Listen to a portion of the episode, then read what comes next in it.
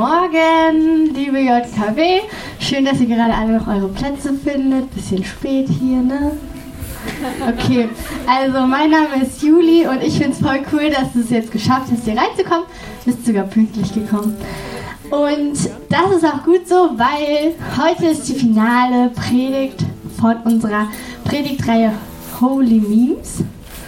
Dazu gibt es auch ein Bild. Vielleicht kommt es gleich. Mal gucken. Und in dieser Predigtreihe, genau, gucken wir uns Gleichnisse an, die Jesus erzählt hat.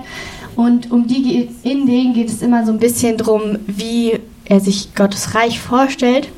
Und Gleichnisse sind nämlich so ein bisschen so wie die Memes aus der heutigen Zeit, so, also kurze, knappe Geschichten oder Bilder mit bisschen Text, die was gut auf den Punkt bringen.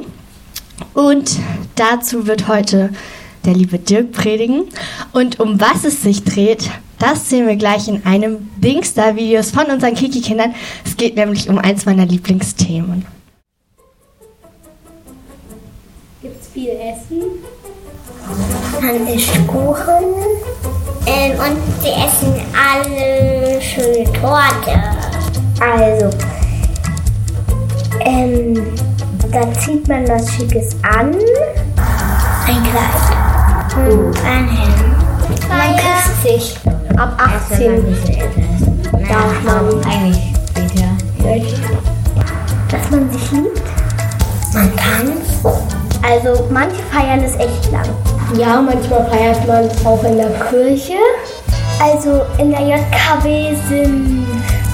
Und Mama und Papa, da habe ich schon Bilder davon, wo die gefeiert haben. Der war ganz cool. Vielleicht äh, noch Björn und Rüdi. Meine Eltern, Dirk und Geka. Und Basti und Sabrina.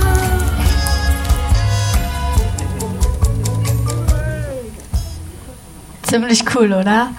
Also, ich muss sagen, ich liebe Hochzeiten. Da gibt es gutes Essen, gute Musik, kann man tanzen, gute Gespräche führen, sich schön anziehen. Ich mag schöne Klamotten. Ähm, genau. Und bevor wir mit voller Power in die Predigt starten, lass mich noch zum Anfang beten. Danke Gott, dass heute Sonntag ist. Danke, dass wir hier zusammen im Gottesdienst, Gottesdienst.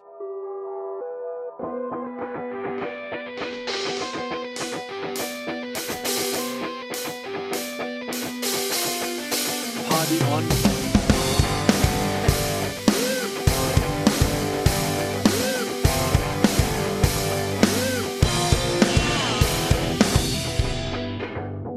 Hier ist der Podcast der Jungen Kirche Berlin-Treptow. Wir wünschen dir eine spannende und ermutigende Begegnung mit Gott.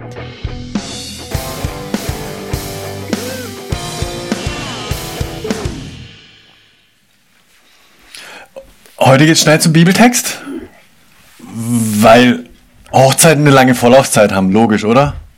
Nee, hat gar nichts damit zu tun. Äh, ich liebe Hochzeiten und wer ist das? Über wen haben die Kinder am meisten geredet im Videoclip?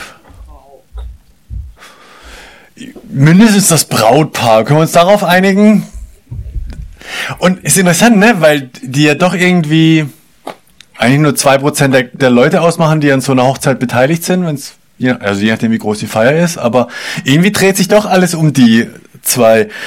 Ähm, und ich möchte heute mit euch dieses Gleichnis, diese Story, dieses Meme anschauen, das Jesus erzählt, so als Abschluss von einer ganzen Reihe von, von Bildern, die er den Leuten mitgibt, wenn sie fragen, hey, wie wird denn Gottes neue Welt? Wie, wie wird denn das, wenn der Messias kommt? Wie, wie, erzähl mal. Also, und der Zeitpunkt, an dem Jesus das von heute erzählt hat, da war er berühmt im Land inzwischen. Ja, also seine Wunder hatten Wirkung entfaltet, Aufsehen erregt. Das, was er gelehrt hat davor, Bergpredigt, so, das war alles schon. Und viele Leute in Israel, haben das genossen und aufgesaugt, was er an Lehre gebracht hat, weil das irgendwie ungewöhnlich war. Ermutigend, tröstend für die, die zerbrochen waren. Aber es gab gleichzeitig auch Leute, die, oh, die fanden es nicht so nice, weil, weil gefühlt Jesus das hinterfragt hat, was, was sie an Vorstellungen hatten, wie, wie die Welt aussieht und, und wie Gott seine, seinen Einfluss ausübt. Und in diese Mischung aus Euphorie und Verunsicherung rein war wieder einer dieser Tage und Jesus war unterwegs und es kamen Menschen und sagen, Jesus, Jesus, erzähl uns nochmal, wie wird das, wenn der Messias kommt? Wie wird das, wenn Gottes Reich sichtbar wird? Und was ich mit euch machen möchte, ist einfach die Story, die Jesus erzählt, lesen und euch ein, zwei Gedanken dazu mitgeben. Matthäus 22, für die, die eine Bibel dabei haben und aufschlagen wollen, Matthäus 22 gleich am Anfang. Ähm, und Vers 2, jetzt fängt Jesus an zu erzählen, mit Gottes himmlischen Reich ist es wie mit einem König, der für seine, seinen Sohn ein großes Hochzeitsfest vorbereitet. Hey, Hochzeitsfeste sind heute wie damals Freudenfeste. Und ich finde, das ähm, ist, ist scheinbar für Jesus ein ganz wichtiges Ding. Wie wird Gottes Welt? Wie ist das, wenn, wenn Gott Einfluss ausübt? Das ist ein Freudenfest. Also wann immer jemand zu dir sagt, hey, Christ zu sein oder christlichen Glauben hat irgendwas mit Tristesse zu tun oder mit Trauer oder Trübsal. Das glaube ich nicht. Jesus sagt, es ist ein Freudenfest, es ist eine Party. Also, wie war deine letzte Hochzeit? Ich finde die immer großartig. Schicke Leute rausgeputzt, ähm, Freude pur. Das ist Hochzeit. Und dann erzählt Jesus weiter, viele wurden zu der Feier eingeladen. Als alles fertig war, schickte der König seine Diener, um die Gäste zum Fest zu bitten. Aber keiner wollte kommen. Hä? Die Einladung zur besten Feier nützt nichts, wenn ich zu Hause sitzen bleibe. Und Jesus zielt mit diesem Satz auf seine Landsleute, auf die Israeliten damals, die, die von Gott schon Generationen davor auserwählt wurden, noch als mini kleines Volk in Ägypten in Sklaverei auserwählt wurden, als sein auserwähltes Volk, an denen er zeigen wollte, wie er mit der Menschheit umgeht, wie, wie eine gesunde Beziehung zwischen, zwischen ihm und Menschen aussehen kann, wie das einen positiven Einfluss auf sein Umfeld haben kann.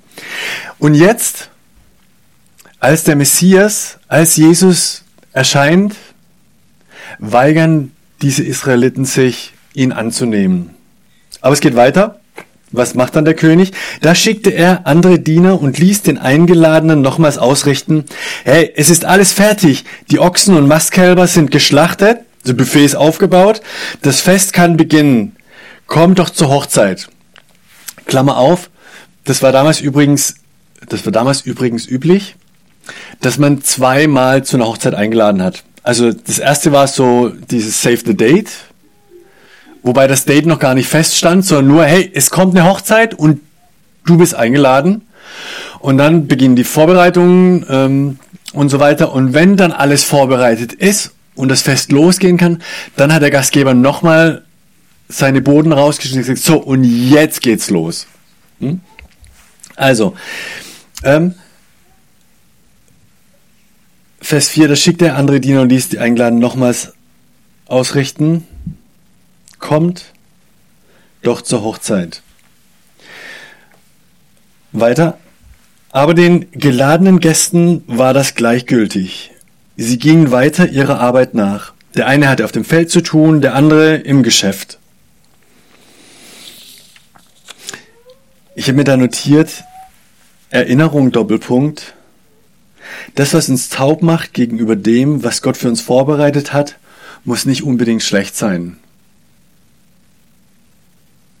Das, was uns ablenkt von dem, wohin uns Gott führen möchte oder was er in unserem Leben verändern möchte oder reinsprechen möchte, das, was uns davon abhält, ablenkt, muss nichts Schlechtes sein. Die, die Gäste, das waren keine Bösewichte oder so. Die haben gute Sachen gemacht, die haben sich auf Arbeit engagiert, die, die haben ihren Acker bestellt, ihr, das, was man damals als normaler fleißiger Bürger gemacht hat, aber es hat sie abgelenkt. Und manchmal ist die Gefahr, dass das Zweitbeste verhindert, dass wir das Beste entdecken. Ähm, über der Sorge für ein Leben im, über der Sorge für ein Leben im Wohlstand vergessen wir den eigentlichen Lebensinhalt. Über den äußerlichen, über den Äußerlichkeiten des Lebens das eigentliche Leben. Was, was macht für dich Leben wirklich aus? Was sind diese Momente, die dich lebendig machen? Also so, also wisst ihr, wie ich mit lebendig meine? So, das fühlt sich echt an, tief, weit, farbig.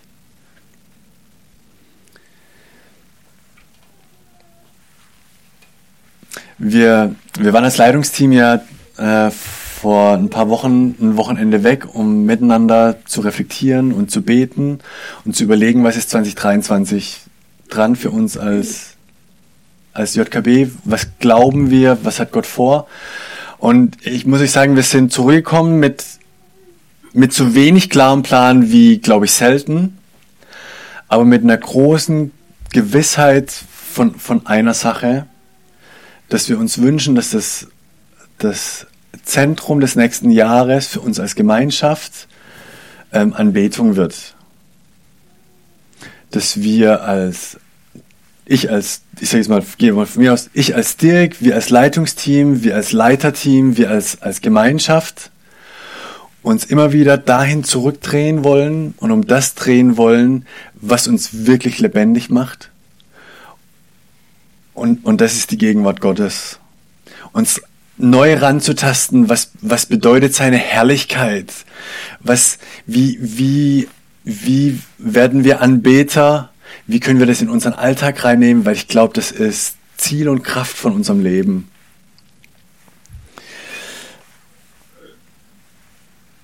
Aber Jesus erzählt die Geschichte ja weiter. Einige der Eingeladenen wurden sogar handgreiflich, misshandelten und töteten die Diener des Königs. Ich so, what? Also, es, waren andere Zeiten, glaube ich. Ähm, ich. Ich war schon auf ein paar Hochzeiten eingeladen, wo ich nicht hin konnte. Ich habe jetzt nie einen Postboden verprügelt.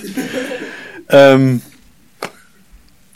ich finde von daher nicht ganz unverständlich, Vers 7, da wurde der König sehr zornig. Er sandte seine Truppen aus, ließ die Mörder umbringen und ihre Stadt in Brand stecken. Ich finde, das ist ein kniffliger Satz wo ich mal irgendwann Jesus fragen werde und sage, du musst mir das nochmal erklären, wie war das bei euch damals?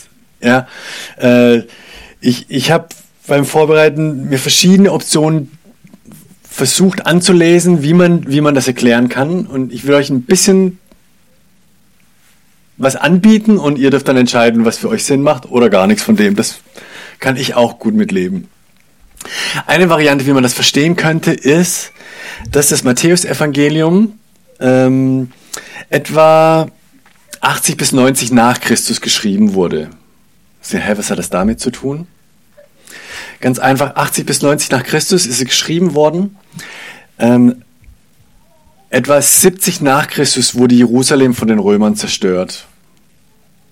Bis auf die Grundmauern niedergebrannt, weil es da Querelen gab. Was jetzt ein Erklärungsversuch wäre, ist, indem dass das Evangelium nach dieser Jerusalem-Zerstörung geschrieben wurde, deutet Matthäus diese Zerstörung von Jerusalem als dieses Gericht, das Jesus da gebracht hat. Also letztlich, er, er mischt da ein bisschen was und bringt das damit rein. Option 2 wäre, äh, Matthäus Evangelium ist nach der Zerstörung von Jerusalem geschrieben worden oder drumrum oder wie auch immer. Aber Jesus prophezeit da was, was er eigentlich, was man menschlich noch nicht wissen kann. Und es kommt diese Zerstörung von Jerusalem und da stand es halt schon.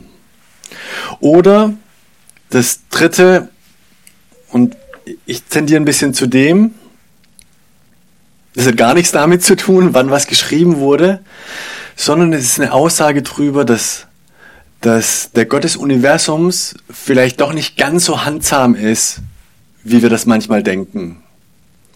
Dass, dass dieser liebende Gott ein heiliger Gott ist, ein gerechter Gott ist und ein souveräner Gott ist und Taten Konsequenzen haben. Eben auch bei und gegenüber Gott. Könnte auch eine Option sein. Also, ähm, wie auch immer du das für dich deutest, diese Stelle, oder um danach weiter drüber zu reden, ich bin mir nicht sicher.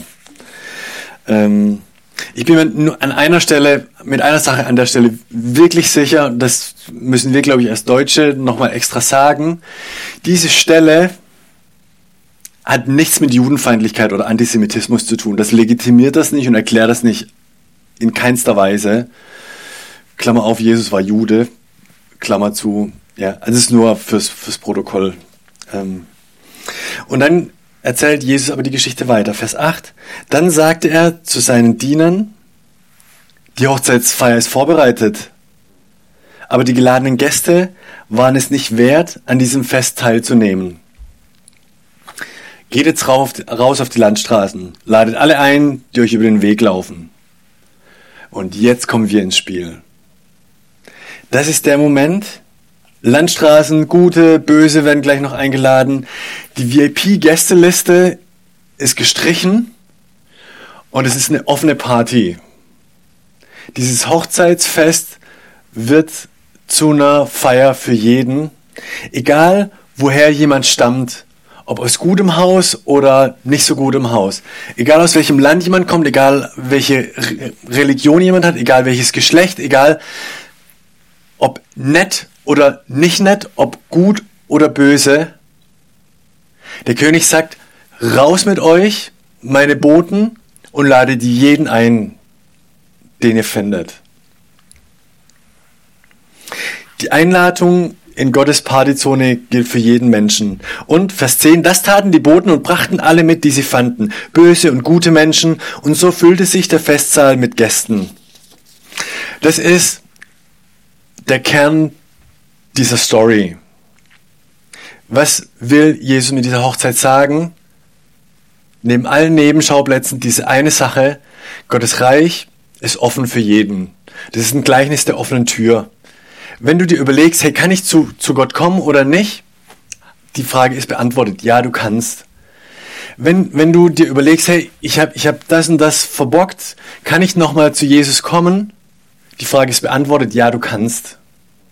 Wenn du dir überlegst, hey, der neben mir, der nervt mich so granatenmäßig hier im Gottesdienst, darf der überhaupt hier sein? Die Frage ist beantwortet. Ja, der darf. Scheiße, ja? Ah, ihr dachtet, ich will nur euch Bauchpinseln. Nein, auch dem neben dir. Das ist das Wesen von Gottes Reich. Und für eine Erinnerung, ähm, vielleicht für alle, die, die schon lange Christen sind,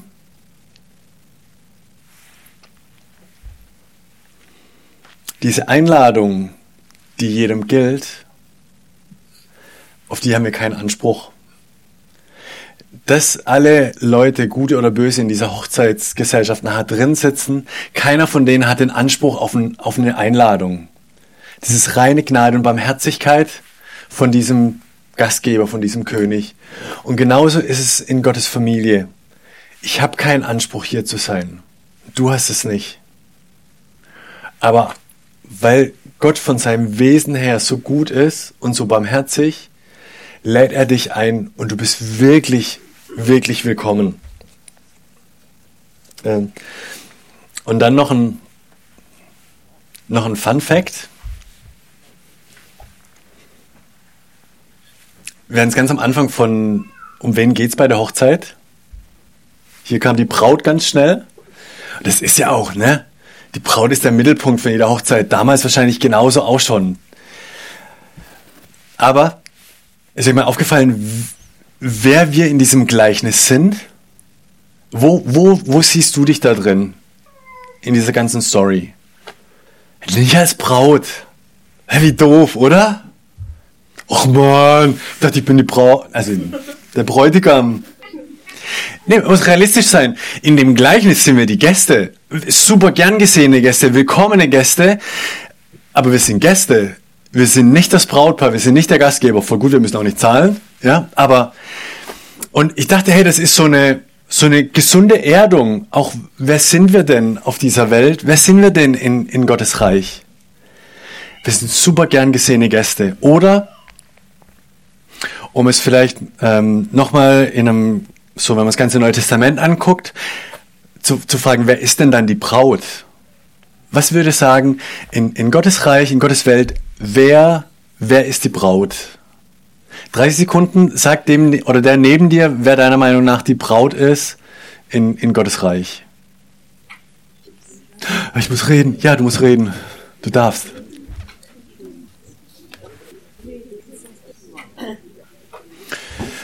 Und?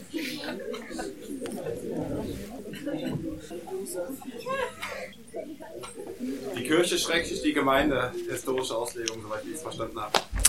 Mm, Küsschen für Ludwig.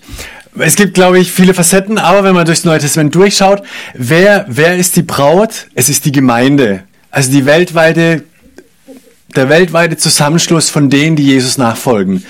Das ist die Braut. Und Epheser 5, 25, wer sich aufschreiben will, kann man das nachlesen auch. Da bringt Paulus, benutzt er dieses Bild auch für die Gemeinde, dass sie die Braut Christi ist. Ähm, von daher, hey Glückwunsch, du bist doch die Braut. Oder nein, wir sind die Braut.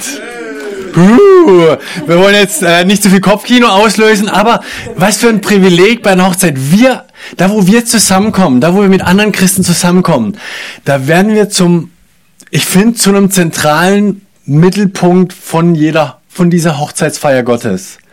Wir sind die geliebte, hübsche, schöne, begabte, beschenkte Braut Christi. Äh, und jetzt kommt der Schluss, der sperrig ist. Achtung, die Story geht nämlich noch weiter. Als der König kam, um die Gäste zu sehen, um die Gäste zu sehen, bemerkte er einen Mann, der nicht festlich angezogen war. Mein Freund, wie bist du hier ohne Festgewand hereingekommen? fragt er. Darauf konnte der Mann nichts antworten. Da befahl der König seinen Knechten, fesselt ihm Hände und Füße und werfe ihn hinaus in die tiefste Finsternis, wo es nur noch Heulen und ohnmächtiges Jammern gibt. Denn viele sind eingeladen, aber nur wenige sind auserwählt. What? Tschüss. Äh, ihr, äh, falls jemand von euch eine Hochzeit plant, oder Robin, Robin, deine Hochzeit ist noch nicht so lange her. Äh, was war der Dresscode bei euch? Wie viele sind rausgeflogen, weil sie nicht richtig angezogen waren? Keiner. Bist du ein Softie oder was ist los? Nein, nein, man muss hier ein bisschen Kontext verstehen. In den Hochzeiten damals war es so, du hast Leute eingeladen, du hast denen aber auch die Klamotten gegeben, diese festlichen Gewänder, die hast du den Gästen zur Verfügung gestellt. Boah, das macht eine Hochzeit gleich nochmal teurer, ne? Uh. Ähm, aber ja, also es war deine deine Verantwortung als Gastgeber für diese Gewänder zu sorgen und, und den Gästen die zur Verfügung zu stellen. Wenn jetzt ein Gast nicht ordentlich angezogen kommt, dann hat es nichts damit zu tun, dass, dass er sich vielleicht nicht leisten konnte oder einen anderen Stil hatte oder so, sondern letztlich ist das ein Ausdruck von Disrespect gegenüber dem Gastgeber. Was du damit sagst ist, hey, weißt du was? Mir egal. Und ich finde, so kommt man ein bisschen auf die Spur, wie diese Story endet, die Jesus da erzählt. Nämlich der erste Punkt, es ist ein Gleichnis der offenen Tür. In Gottes Reich ist jeder willkommen. Egal wie er aussieht, was er für eine Geschichte hinter sich hat. Das Einzige, was er machen muss, ist die Einladung annehmen und kommen. Und das ist die Einladung, die wir jetzt auch an diesem Sonntagmorgen gleich wieder in der Anbetungszeit aussprechen. Dieses, mach dich innerlich, äußerlich auf den Weg zu Jesus. Nimm diese Einladung an, Teil seiner Familie, Teil dieser Hochzeitsfeier zu werden. Das zweite ist aber, dass Jesus uns nicht da stehen lässt, wo wir mal waren, wo wir sind, sondern dass er sagt, ich gebe dir alles, ich gebe dir alles, was du brauchst, um Teil dieser Feier zu sein. Ich gebe dir die Klamotten, die du brauchst. Ist egal, wenn du es dir nicht leisten kannst, ich gebe es dir. Das heißt, was ich glaube, Jesus da sagt, ist, du bekommst alles, was du brauchst, um auf dieser geistigen Reise dabei zu sein. Wenn du was nicht hast, ich, zwei Optionen. Bitte drum, Andere Stelle, weil Gott gerne gibt. Wenn du es nicht bekommst, vertraue Jesus, dass du es nicht brauchst. Aber du bekommst alles, was du brauchst. Und dann, das dritte ist, du musst es anziehen. Das, was dir Gott anvertraut hat, nimm es, entwickel es, setz es ein zum Segen. Und da, wo, wo du vielleicht hier drüben noch mit Dingen gekämpft hast, die, die, die nicht nach Gottes Maßstäben sind, gib dich nicht damit zufrieden, sondern bei Jesus ist Veränderung möglich. Und das ist diese Challenge. Es, du musst nicht perfekt sein, aber du darfst nicht, du darfst nicht sagen, ach Jesus, die Einladung ist ja kostenlos. Dann bin ich jetzt einfach, ich nenne mich einfach Christ und, und dann, dann geht es schon irgendwie durch bis zum Himmel. Das wäre billige Gnade. Die teure Gnade ist die, dass sie kostenlos ist, dass die Einladung steht, aber dass sie auch alles von dir verlangen wird, weil sie dich verändern wird. Jesus, zu dir darf ich so kommen, wie ich bin. Und Jesus, bei dir muss ich nicht bleiben, wie ich bin. Es ist das, was das Neue Testament Heiligung nennt, Veränderung möglich, die dich Jesus ähnlicher macht. So, Amen an dieser Stelle. Jetzt ist die Einladung, Micha und Robin kommen nach vorn.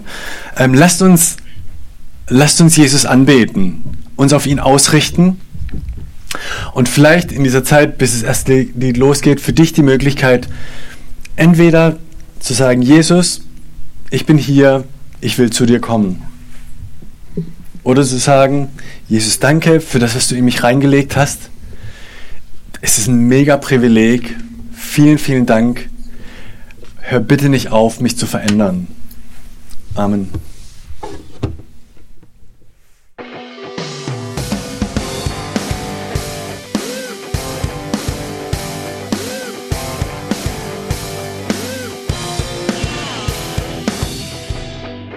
Schön, dass du diesmal dabei warst.